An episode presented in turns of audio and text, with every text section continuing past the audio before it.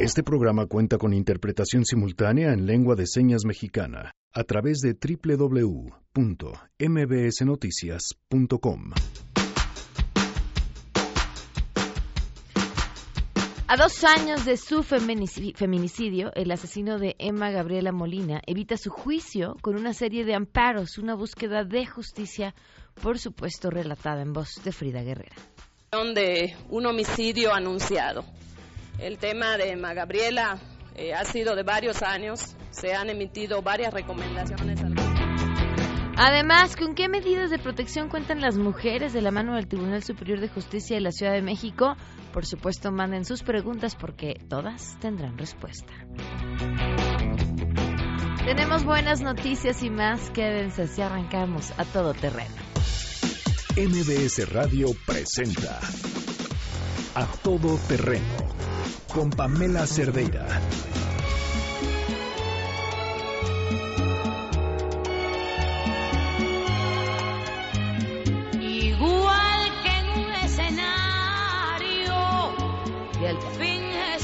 Es el día del teatro. Muy bien, Janine. ¿Por qué esa sonrisa? Hola, dije, buenos días a todos, buenas tardes. buenas tardes. Tardes, este, dije, se va a sacar de un DAPAM con, con la Lupe. Eh, sí, hasta que escuché la canción. Claro, es, es bueno, sea internacional del teatro. Entonces, bueno, que nos digan las canciones de teatro que tengan que ver con teatro, de ah. musicales, con eso. Sus canciones de musicales favoritas, me parece muy bien. Ah, yo voy a poner algunas en la lista. Ahora, que te las manden a Twitter. A Twitter, arroba MV. Y bueno, ahorita arrancamos con La Lupe, una cantante de los años 50, 60, si no me equivoco. Y es este, es un vocerrón y se llama Puro Teatro. Perfecto, gracias Janine.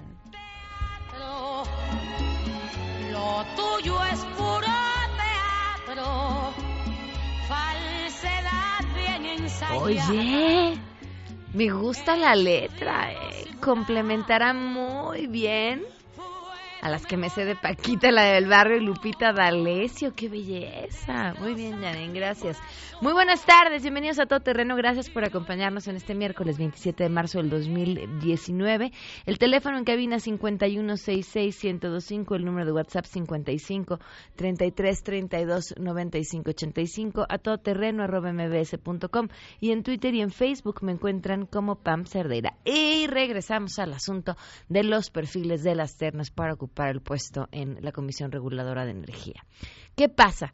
Esta comisión que no puede sesionar porque está incompleta, que está ahí para pues ser un, contrapeso y un equilibrio y crear condiciones de competencia adecuadas entre todos los jugadores en materia energética y si funciona como un contrapeso para el mismo gobierno. Bueno, pues ya sabían esta historia que inició con el presidente Andrés Manuel López Obrador mandando sus cuatro ternas.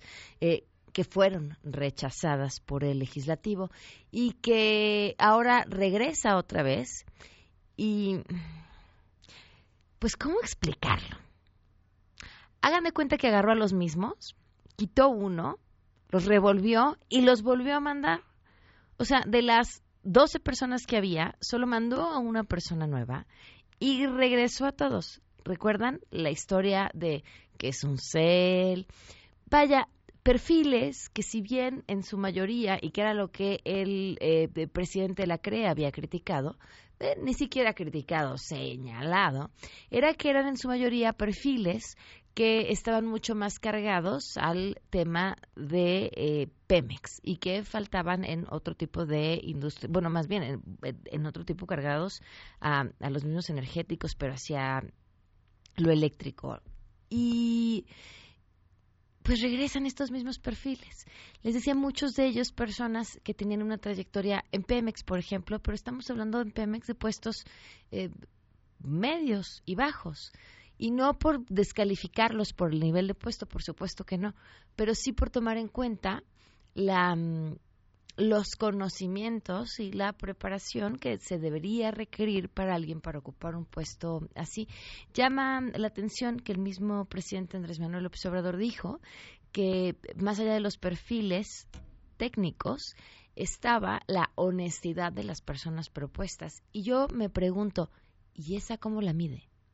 La pregunta es seria, ¿eh? ¿Cómo se mide? Porque alguien le dijo que esa persona era honesta, porque conoce a esa persona, porque se hace una investigación sobre esta persona tiene antecedentes o no, o se hace algún tipo de evaluación. ¿Dónde, ¿En dónde está eso que a través de la visión del presidente califica a alguien apto o no apto porque es honesto? Cómo lo distingue. Y, bueno, pues es la, es la pregunta que yo les dejo. Y justamente Oscar Palacios nos tiene la información. Te escuchamos, Oscar. Muy buenas tardes. ¿Qué tal, Pamela? Buenas tardes. Así es, pues el día de ayer el Senado de la República recibió del Ejecutivo Federal estas nuevas, entre comillas, ternas de candidatos para ocupar cuatro vacantes en la Comisión Reguladora de Energía. Las ternas, pues, están conformadas por los mismos perfiles que fueron ya rechazados justo la semana pasada por la Cámara Alta, quienes, por cierto, pues recibieron distintas críticas por la falta de conocimientos que mostraron durante sus comparecencias ante los legisladores. Para que las propuestas, pues, pudieran considerarse válidas, el titular del Ejecutivo lo único que hizo fue intercalar a los candidatos entre las cuatro ternas y solo sumó a Ignacio Vázquez Memije en sustitución de Raúl Morales Mitre, quien, bueno, no acudió a comparecer en el proceso pasado y por lo tanto quedó descalificado. En este marco, el senador por el PAN, Julián Rementería, pues criticó esta acción por parte del Ejecutivo, lamentó que pues solo se hayan revuelto las fichas como en un juego de dominó y consideró esta acción como un engaño. Escuchemos regresó por conducto a la Secretaría de Gobernación a las mismas personas, salvo claro, aquel que no vino a la entrevista. Entonces solo hay uno nuevo de once.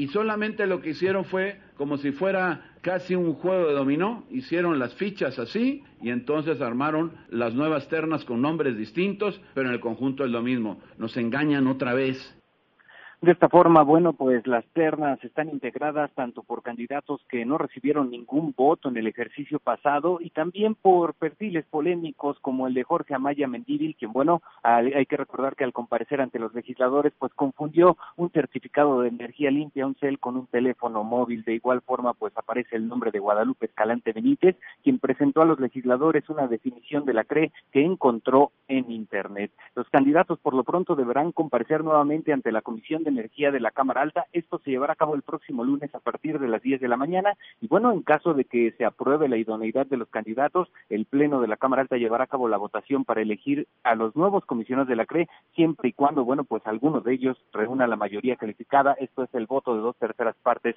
de los senadores decentes. Pamela es el reporte. Gracias, gracias Oscar. Muy buenas tardes. Hasta luego. Hasta luego. Es una tomada de pelo y hay que decirlo con todas sus letras. Y porque funciona así. Si el Senado vuelve a rechazar estas ternas, entonces termina siendo el presidente quien decide quiénes van a ocupar esos puestos. Que finalmente es lo mismo porque él ha mandado a los candidatos. Y a la hora de que le rechazan a todos sus candidatos, los revuelve, mete a uno nuevo y los regresa. Bueno, pues así la historia y estaremos al pendiente de esta. Hoy se cumplen un año seis meses, 25 días del feminicidio de Victoria Pamela Salas Martínez. Un año, seis meses, 25 días sin justicia.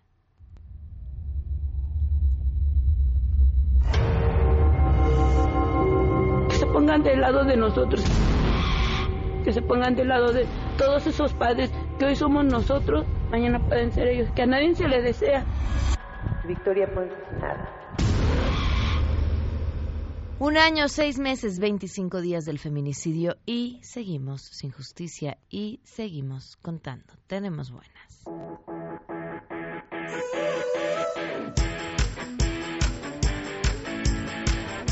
Me gustan mucho estas historias en las que mm, el deporte se vuelve mucho más allá que un logro personal, sino además la oportunidad de hacer algo por alguien más. Y le agradezco muchísimo a Noel Greenham que nos acompañe. ¿Cómo estás? Muy bien, muchas gracias Pamela, gracias por la invitación. Bienvenido. Cuéntame, tú eres nadador. Yo soy nadador de aguas abiertas. ¿Hace cuánto nadas? En aguas abiertas hace casi cuatro años. Ok y empecé, hacía triatlones, hacía medios irons, etcétera, y luego ya me dediqué nada más a la nadada de agua abierta. ¿Te quedaste con la parte más complicada del triatlón? bueno, la que más me gusta a mí. Ok. ¿Y en qué momento encuentras no solamente la posibilidad de nadar como algo que te da una satisfacción personal, sino poder ir más allá? Todo empieza eh, primero eh, arranqué porque me gustaba mucho la nadada. El mar me da miedo. Entonces, eh, fue como un reto y empecé eh, con ciertas nadadas en, en mar abierto y empecé a ver que podía juntar lo que yo hacía con fundaciones. Okay. Entonces empecé a tomar ciertos casos de las fundaciones para poder ayudar y a través de mis redes sociales empecé a juntar dinero. Realmente no lo, no lo dimensioné hasta que lo empecé a hacer y empecé a tener eh, buenos logros en ese sentido, más allá del tema de las competencias. ¿Te sigue dando miedo nadar en el mar? Sí, claro. ¿Y qué haces con tu miedo? lo supero. Nado con él. ¿A qué le tienes miedo? somos generación tiburón, para empezar. Sí, claro. Entonces, este, yo creo que viene más de ahí y en todo lo que he estudiado y todo lo que he visto psicológicamente hablando, el 95% de nuestros miedos están en nuestra cabeza y no existen, ¿no? Pero tienes que enfrentarlos para poder seguir avanzando. Si tú te frenas en cualquier ámbito de la vida, en lo que, en lo que tú hagas, a todos algo nos da miedo. Si tú te frenas, toda tu vida te vas a arrepentir por haberte frenado por eso. Si tú avanzas, te vas a dar cuenta que estaba en tu cabeza. ¿No? Finalmente, para ti nadar es ponerte en un lugar incómodo. Que amas, disfrutas. Claro, no estás en tu ambiente natural, ¿no? Estás a merced de lo que pase. O sea, ya olvídate de tiburones o de... El mismo mar, el mismo mar, si, si ese día el mar no quiere, no hay manera de que puedas nadar. Entonces, es un reto en todos los sentidos. Las competencias que hago pueden ir desde nadar 10 kilómetros, que más o menos lo nado en dos horas, hasta competencias que he hecho de nadar 10 horas. ¿Qué vas a hacer ahora? Eh, bueno, ahorita todo este año es de preparación. Ahorita viene una competencia que es de Cancún a Isla Mujeres en mayo y todas las que haga este año son preparación para el año que viene, que voy a hacer algo que se llama la triple corona. ¿Qué es? La triple corona es cruzar el canal de Catalina, eh, eh, cruzar el canal de la Mancha y darle la vuelta a Manhattan. Ok, en distancia de cada una En distancia es el canal de la Mancha y Catalina son 35 kilómetros.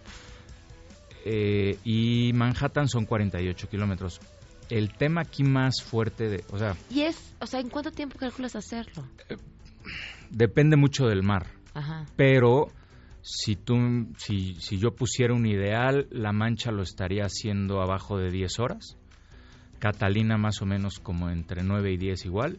Y Manhattan, si me toca un día con corrientes a favor, lo puedo hacer abajo de 8 horas. ¿Y si te toca en contra?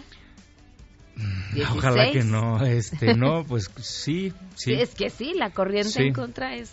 Sí, eh, Manhattan lo que tiene es que si te tocan corrientes a favor, vas muy rápido. Si no te tocan corrientes a favor, más bien no es que tengas corrientes ah, en contra. Nada más. Pero estamos hablando de que son 18 kilómetros más que las otras dos. Okay. Y el tema del frío son nadadas muy frías. La mancha debes de andar más o menos, si te va bien, en 16 grados. ¿Vas con wetsuit? No. Por la para que sea, No, para que sea oficial, tienes que ir con traje de baño nada más.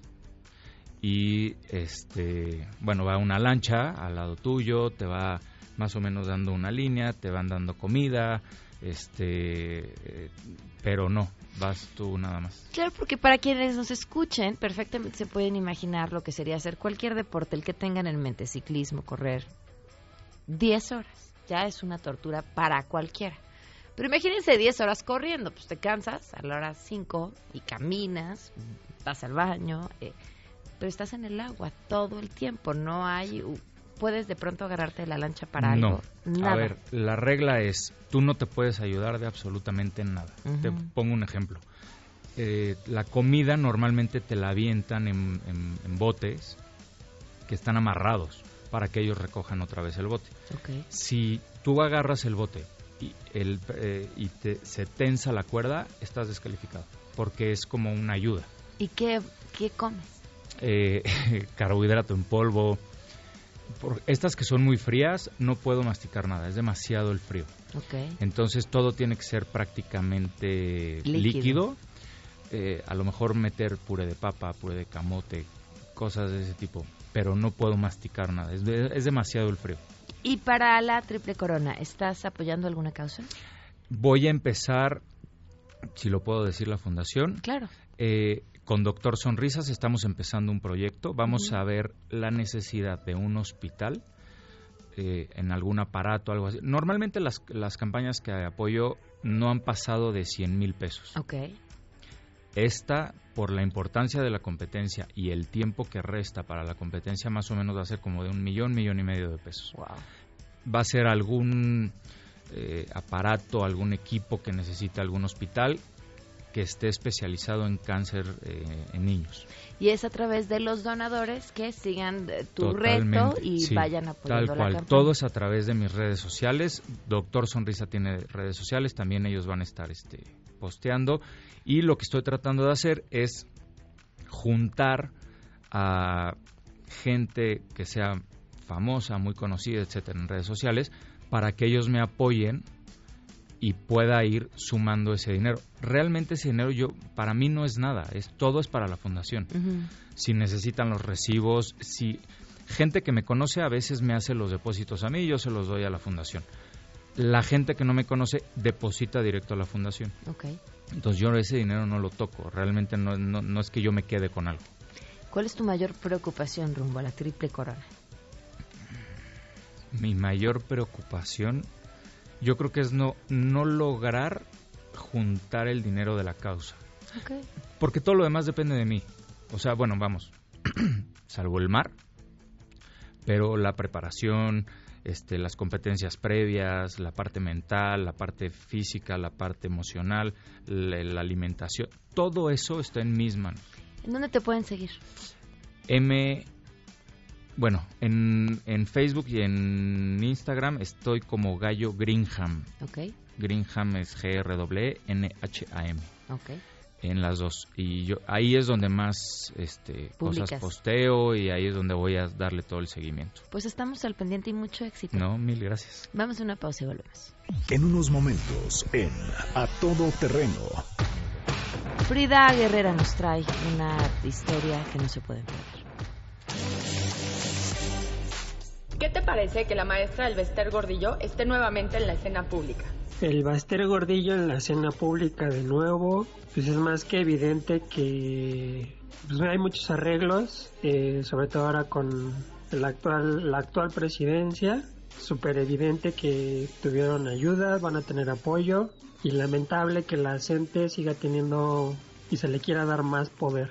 Mi opinión sobre el regreso del Baster Gordillo es que esa mujer no tiene llenadera, no sé cuánto más quiere robar al pueblo mexicano. Yo creo que si los mexicanos tenemos memoria, y somos conscientes, no deberemos de permitir que ella forme un nuevo partido político. Es lamentable que un personaje como el Baster vuelva a la escena pública porque todo el mundo sabe de sus triquiñuelas que hace para hacer política en en este país y yo creo que debería ser un personaje ya vetado de, de por vida. Regresamos a todo terreno. A todo terreno con Pamela Cerdeira. Continuamos.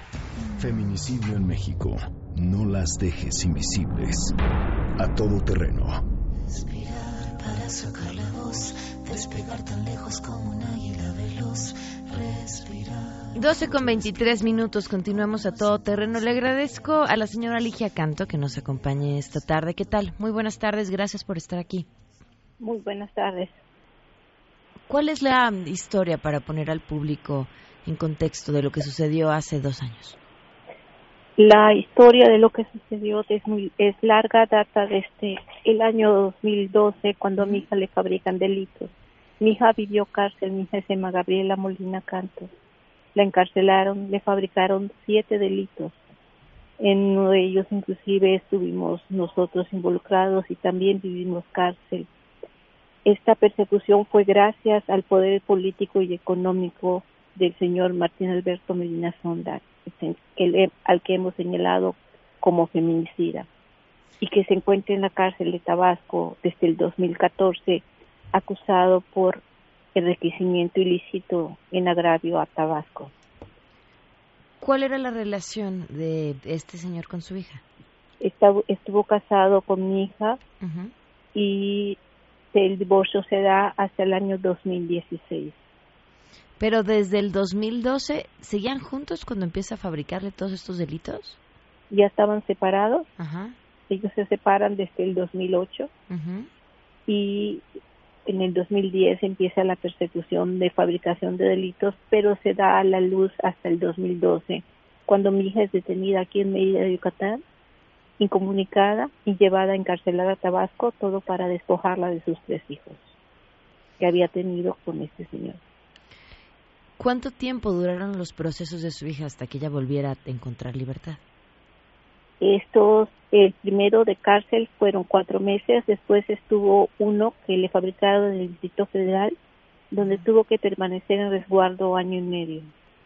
¿Cómo es que le fabricaban estos delitos? Mediante el poder económico, eh, credenciales de elector falsas, testigos falsos, los representantes y abogados de él interponían recursos de revisión y todo cuando se, se declaraba que no había delito. Ligia, ¿y cómo, cómo es eh, que Gaby muere? Gaby eh, en el 2014 por fin recupera a sus hijos después de estar peleando muchísimo.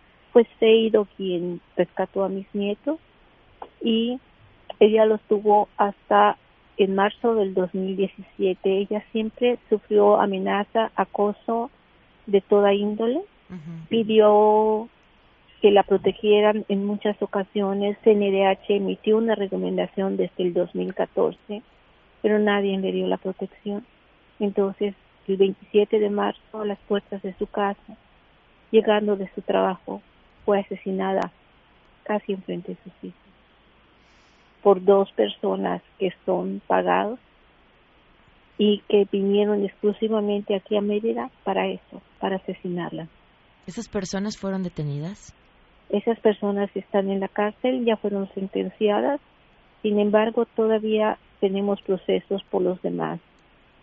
Hay uno de ellos que está pidiendo ser trasladado a la cárcel de Tabasco, de Cárdenas, Tabasco, que por maltrato aquí, pero hay una finalidad muy grande. Está cerquita de del señalado feminicida que está en la cárcel de Villahermosa, Tabasco.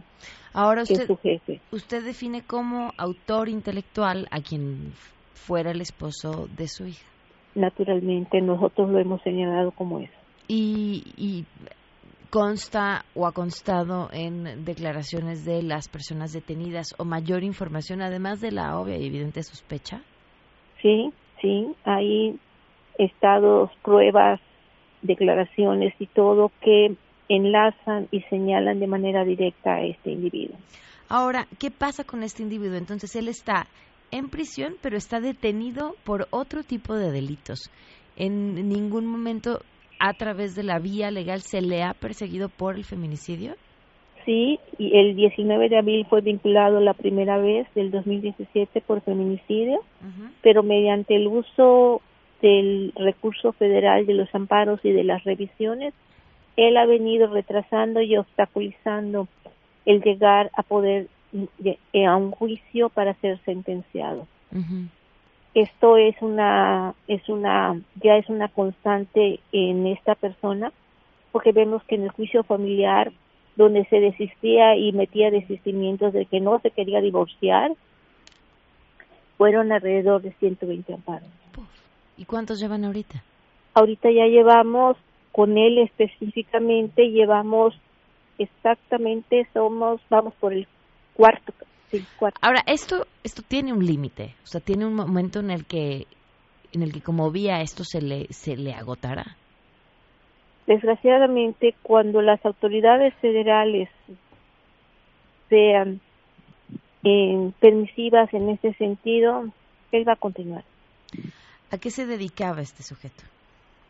El señor está señalado como asesor financiero del exgobernador Andrés Graniel Melo y socio del el que fue tesorero en Tabasco, Thais Pineda, y también es este socio o fue socio del que fue tesorero de Mexicali. Rogelio Orlando Pineda Meléndez. ¿En dónde está detenido? Está detenido en la cárcel de Tabasco. Está, ¿Está buscando ser trasladado a algún lugar? No, él no. El que está buscando ser trasladado es, la otra persona. sí, ese que es conocido con el apodo de cachorro, o sobrino, o abuelo. Tiene 20 mil alias esta persona. ¿Qué van a hacer el, día de hoy, por supuesto, en, recuerdo de Gabriela, pero además en este, en este grito que, no ha cesado por tratar de buscar justicia? Hoy, como se cumplen dos años, hemos hecho un llamado a toda la sociedad para que nos acompañen a las 5 de la tarde en la plaza principal de Mérida y nos reunamos precisamente a eso, para rendir un homenaje a Gaby y para visibilizar que a dos años de su muerte no se ha conseguido la justicia. ¿Han encontrado ya hoy respuesta por parte de alguna autoridad federal, alguna consecuencia porque tras una misma recomendación de la CNDH nunca hubo la protección que ella había solicitado? ¿Algo, una consecuencia cuando fuera mínima ante la serie de omisiones de este caso que empezó mucho antes de que ella fuera asesinada? Desgraciadamente las las instituciones se han publicitado, pero a la hora de realizar las verdaderas acciones no las han cumplido. Principalmente estamos hablando de una defensa jurídica efectiva, activa y agresiva como debe de ser ante esta persona que tiene tanto poder económico y político, porque pues todavía lo estamos viendo y padeciendo, y también ante la indefensión hacia los menores. ¿Cómo están los niños? ¿En dónde están los niños? Los niños están afortunadamente bien, están bajo mi cuidado desde el momento de que perdieron a su madre. Y pero sin embargo vuelven a aparecer en escena los padres de estos de este señor manifestando cosas que están obligando a que los niños sean sometidos a peritajes y demás volviendo a recordarles toda la película vivida, todo el dolor sufrido abriendo sus heridas. Eh, estos señores también los hemos señalado como cómplices, sin embargo, la carpeta donde está eso ha permanecido inactiva. Ligia, ¿ha recibido amenazas? Sí, hemos recibido amenazas. Acababa yo de sepultar a mi hija, estando en la misma Procuraduría del Menor y la Familia tramitando precisamente una guardia custodia provisional. Empezamos a recibir amenazas. Amenazas que fue escuchado por las mismas autoridades de allá. Pero pues creo que no se toma con la seriedad necesaria. Sí tenemos protección, pero también hay que hacer en algo en contra de esas personas que hacen ese tipo de cosas. ¿Hoy teme por su vida? Siempre. Desde el 2010 estoy en esa misma circunstancia. Siempre. Sé que esta pregunta podría resultar eh, odiosa y, la hago porque me gustaría que el público pudiera, además de la indignación, em, sacar algo de esta historia que les permitiera ver o encontrar a tiempo. Cuando Gaby inicia la relación con este sujeto, algo, algo que uno pueda ver antes de que las cosas terminen como terminaron, algún signo, alguna señal, algo que permita correr a tiempo? La, la falta de libertad, el control, la violencia psicológica que es muy grave, que mina la autoestima y la violencia física. Todo ese tipo de cosas nos van dando lucecitas que alertan y que debemos nosotros decir es el momento de correr. Elige algo que quiera compartir con el público antes de terminar. Sí, que nos acompañen, que estén pendientes. Se necesita justicia. De ahí depende el futuro de mis nietos. De ahí depende la vida de todos nosotros. Y sobre todo, que sean castigados las personas que privaron de la vida a una mujer que luchó durante años por sus hijos como leona al grado que hasta la vida dio por ellos. Mi niña no fue una mujer cualquiera. Es un emblema aquí en nuestro estado. Ligia, muchas gracias y por supuesto que estaremos al tanto de esta historia. Muchas gracias. Gracias, muy buenas tardes. Ligia Canto, mamá de Gabriela, quien fue asesinada hace dos años y tampoco tiene justicia. Volvemos. ¿Qué te parece que la maestra del Bester Gordillo esté nuevamente en la escena pública? Pues la verdad se me ocurren puras malas palabras. ¿Dónde está el cambio? ¿Dónde está la depuración de, del sistema político? ¿Dónde está esa, ese no les voy a fallar? O sea, están reciclando a todos los, bueno, a sus cuates. Parece que nuestro presidente, cuando en sus spots señalaba puercos, cochinos, marranos, más bien era una convocatoria. Esto es verdaderamente vergonzoso. Regresamos a todo terreno. A todo terreno con Pamela Cerdeira. Continuamos. Enneagrama. Nueve formas de ver la vida con Andrea Vargas y Adelaida Harrison. A todo terreno. 12 con 41 minutos continuamos a todo terreno. Andrea Vargas y Adelaida Harrison ya están aquí. ¿Cómo están? Muy bien, muy contentas de estar nuevamente. Estamos hablando de dinero. A ver.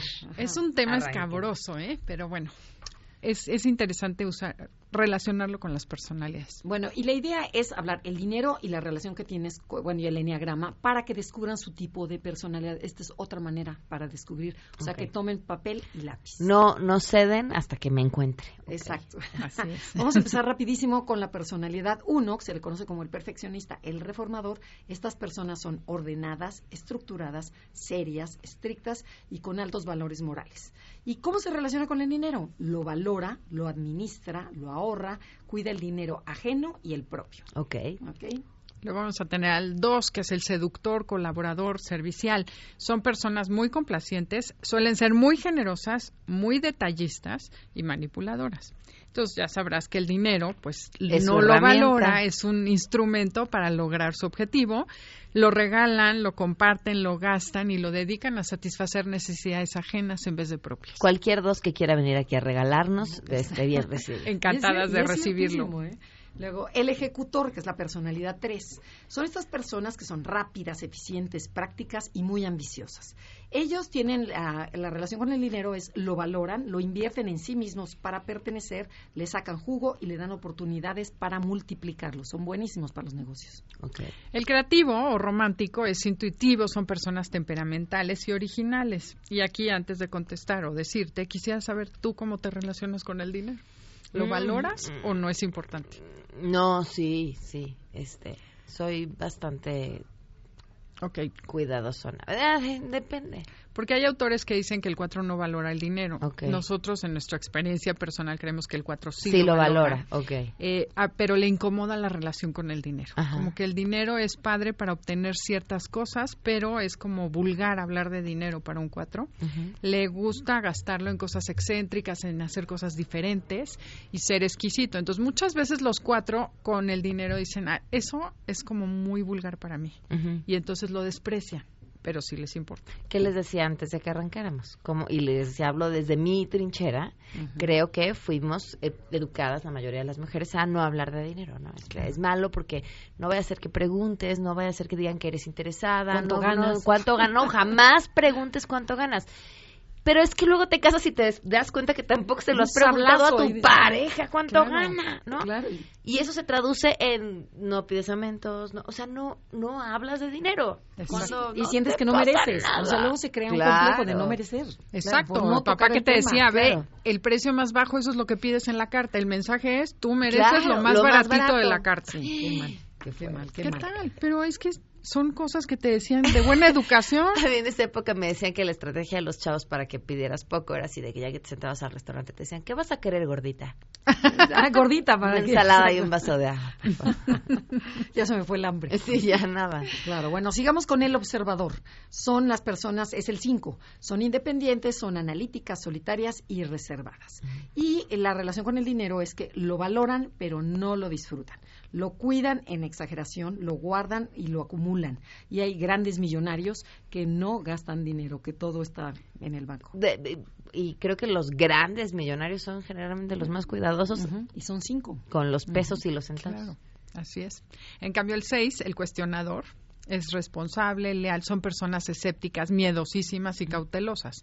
Por lo tanto, claro que valoran el dinero, porque lo, lo ahorran. El dinero es un medio para tener seguridad y certeza, entonces nunca van a tener suficiente dinero ahorrado y lo tienen además un rubro especial por si pasa algo, para las catástrofes tienen su ahorradito. Entonces, claro que el dinero lo valoran, lo cuidan y lo administran de manera muy... El 6 es el que está detrás de ti para que apagues la luz. Ok, exacto. exacto. Quien paga, paga, exacto. Bueno, nos vamos con la personalidad 7, que son los optimistas. Son personas despreocupadas, soñadoras, ingeniosas y evasivas. Al dinero no lo valoran, lo despilfarran, se dan gustos y lo comparten y regalan. O sea, Luego tenemos al 8, que es el líder, el protector. Esas son personas decididas, muy asertivas, impositivas y controladoras.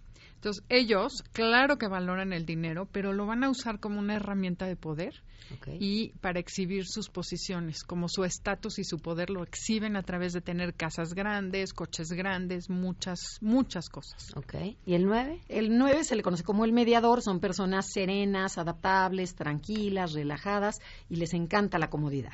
Bueno, estas personas no valoran el dinero, el dinero, pero sí lo necesitan para evitar la carencia económica y para no pasar incomodidades. O sea, como que no les dan, no le dan importancia, pero a la vez sí lo necesitan. Claro. Okay. Yo quisiera comentar algo que leí un día. La relación que tienes con el dinero, imagínate si es una persona y es tu pareja. Entonces tú no lo valoras. ¿A tu pareja le va a gustar estar contigo? Entonces, bueno, cada quien que piense de qué manera se relacionan y cada personalidad tiene que cambiar ciertos paradigmas para poder tener unas finanzas sanas. No se trata que lo valores tanto y vente, que esa es otra postura. Los que están guarde y guarde como el uno, como el cinco, que atesoran, pues tampoco se trata de eso. Eh, a tu amante la encierras en tu casa. ¿Qué quiere y para qué, qué, quiere, para qué lo quiere y cuánto necesita para lo que quiere? Y recordar que es un medio, no un fin. Así es. Muy bien, muchas gracias. Si quieren saber más de Enneagrama, no se pierdan Enneagrama a las 12 del día los sábados y Enneagrama Conócete en Facebook, Twitter e Instagram. Muy, bien. Muchas gracias. Vamos a una pausa y volvemos. Regresamos a todo terreno. A todo terreno con Pamela Cerdeira. Continuamos un calvario que no tiene fin. No puede haber peor prisión, atrás de mí no habrá perdón. Un día más. Le agradezco enormemente a la licenciada Flor de María Paz Muñoz Cano, juez del Sistema Procesal Penal Acusatorio del Tribunal Superior de Justicia de la Ciudad de México. Bienvenida, gracias por acompañarnos. Gracias, Pamela. Es un gusto estar contigo y con tu audiencia. La violencia contra la mujer es cada día más el, un tema común. No sé si se deba a que esta está creciendo o que también cada vez hay más voz y más espacios para escuchar estas historias. ¿En qué momento una historia de violencia llega hasta el sistema de justicia?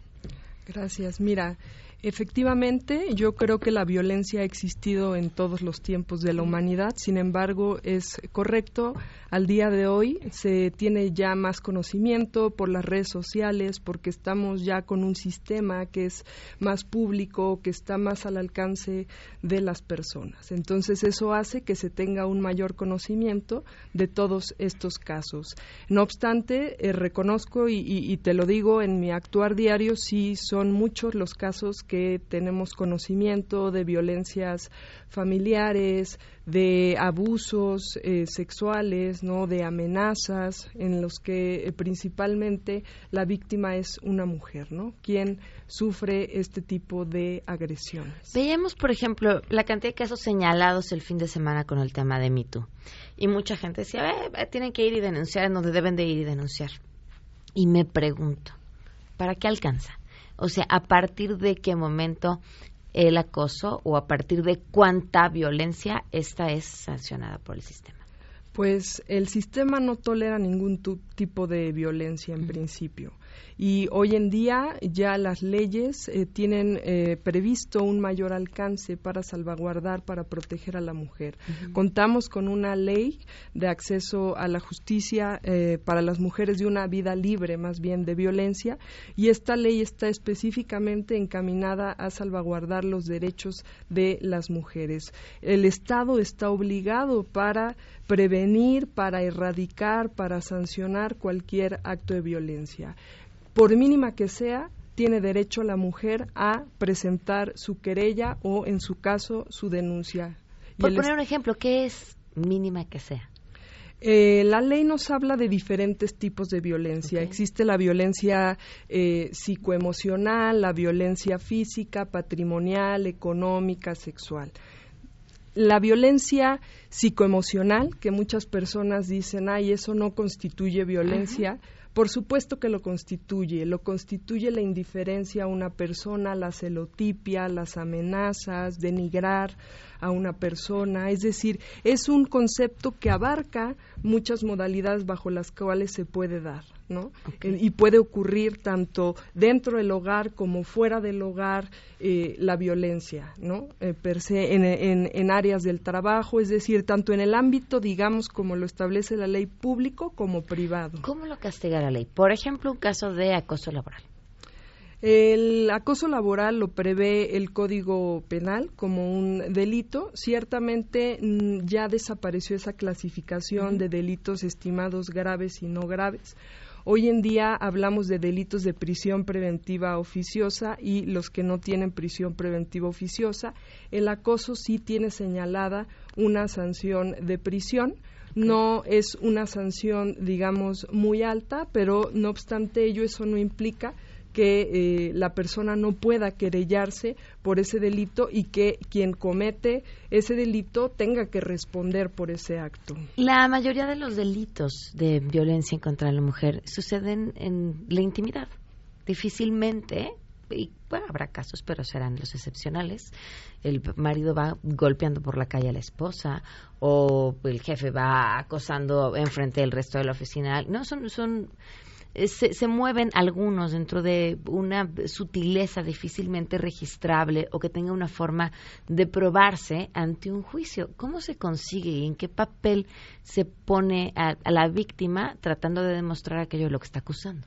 Bueno, sobre este punto es muy importante que sepan que eh, para castigar o para que reciba sanción una persona que ha cometido o ha ejercido violencia sobre otra, específicamente sobre una mujer, no se exige, la ley no te exige que tengas que llegar con el ojo morado o mm, eh, golpeada, es decir, con lesiones que sean visibles al exterior.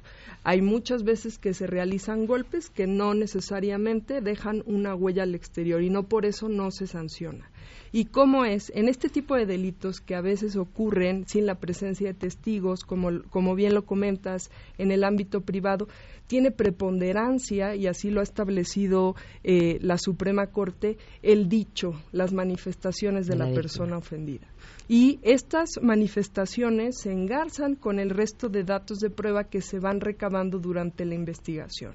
Es decir, tal vez al policía no le consta el momento justo en que fue agredida, pero sí le consta que recibió una llamada que se trasladó al domicilio y que encontró a la señora golpeada, llorando, desaliñada y que le indicaba que su marido, que estaba tal vez ahí junto a ella o dentro del domicilio acababa de golpearla. Entonces este indicio y el policía advierte que efectivamente la señora está sangrando, está golpeada, entonces viene a robustecer la manifestación de la señora y también se les realizan y se les practican eh, valoraciones médicas en las que especialistas determinan que la persona presenta sintomatología similar a las personas que presentan que, que han sido agredidas. ¿Cuánto tiempo duran estos juicios? Pues mire, no hay, no hay un tiempo en particular. En este nuevo sistema procesal penal acusatorio lo que se pretende es que el menor número de asuntos llegue a juicio. Entonces, si es una detención con, eh, con detenido, valga la redundancia, una detención en flagrancia cuando la persona es detenida en el momento de estar cometiendo un delito, pues puede estar detenida máximo 48 horas ante el Ministerio Público. Ya eh, dentro de esas 48 horas el Ministerio Público va a decidir si lo deja libre o lo pone a disposición del juez. Y ya el juez le va a determinar su situación jurídica. ¿Sí? que va a ser en ese momento, si así lo decide el detenido, dentro de las 72 horas o las 144 horas. Juez, muchas gracias por habernos acompañado, por esta información y que sepan que hay camino hay camino y yo las invito a que si son víctimas de violencia no dejen de denunciar. La ley las protege y la institución que yo represento, que es el tribunal, eh, tiene a juzgadores que eh, están indicados a juzgar con perspectiva de género y hacer valer sus derechos. Muchas gracias. Gracias. Muy buenas tardes. Y de esto se hablará en las próximas horas. A todo terreno Sheila, ¿qué se está cocinando? Buenas tardes. Hola, buenas tardes a ti y al auditorio. Y bueno, pues estaremos muy atentos al caso de Bruno, este pequeñito de cinco años que fue encontrado solito eh, ahí en periférico en la madrugada de, apenas este martes. Y bueno, en estos momentos está dando una conferencia de prensa en la Procuraduría Capitalina abordando diversos temas y por supuesto que este será uno de los que los compañeros de, los diversos medios van a cuestionar. El niño ya fue entregado hoy a su tía materna, sin embargo su mamá no aparece. Lo que ha declarado hasta el momento su tía es que no saben dónde está. Ella regresó del trabajo y después no tuvieron más contacto con ella. Entonces estaremos. ¿Y el niño refiere que el papá lo dejó ahí o no, quién lo dejó ahí? No, el niño no se ha podido tener como acceso. Obviamente se guarda eh, las reservas de la investigación. Lo que se ha sabido es que el niño estaba en una clase, la mamá fue por él en la después de trabajar y después ya no se supo. Lo que ha referido la tía en, entrevistas es que el niño, mm, o más bien que la mamá es soltera, no saben, no tiene, no está el papá del niño presente, pero especulan, nos especula que pudo haber sido un secuestro. Mm, esto no lo ha confirmado la autoridad. Okay. Estaremos atentos a lo que a lo que digan al respecto. Muchas gracias, Sheila. Nos vamos, eh, se quedan en mesa para todos. Muchísimas gracias, Erika, por la interpretación de lengua de señas. ¿Cómo debo tratarlo? Ya cambié sé que cambié. MBS Radio presentó a Pamela Cerdeira en A Todo Terreno. Te esperamos en la siguiente emisión, A Todo Terreno, donde la noticia eres tú. MBS Radio, en entretenimiento, estamos contigo.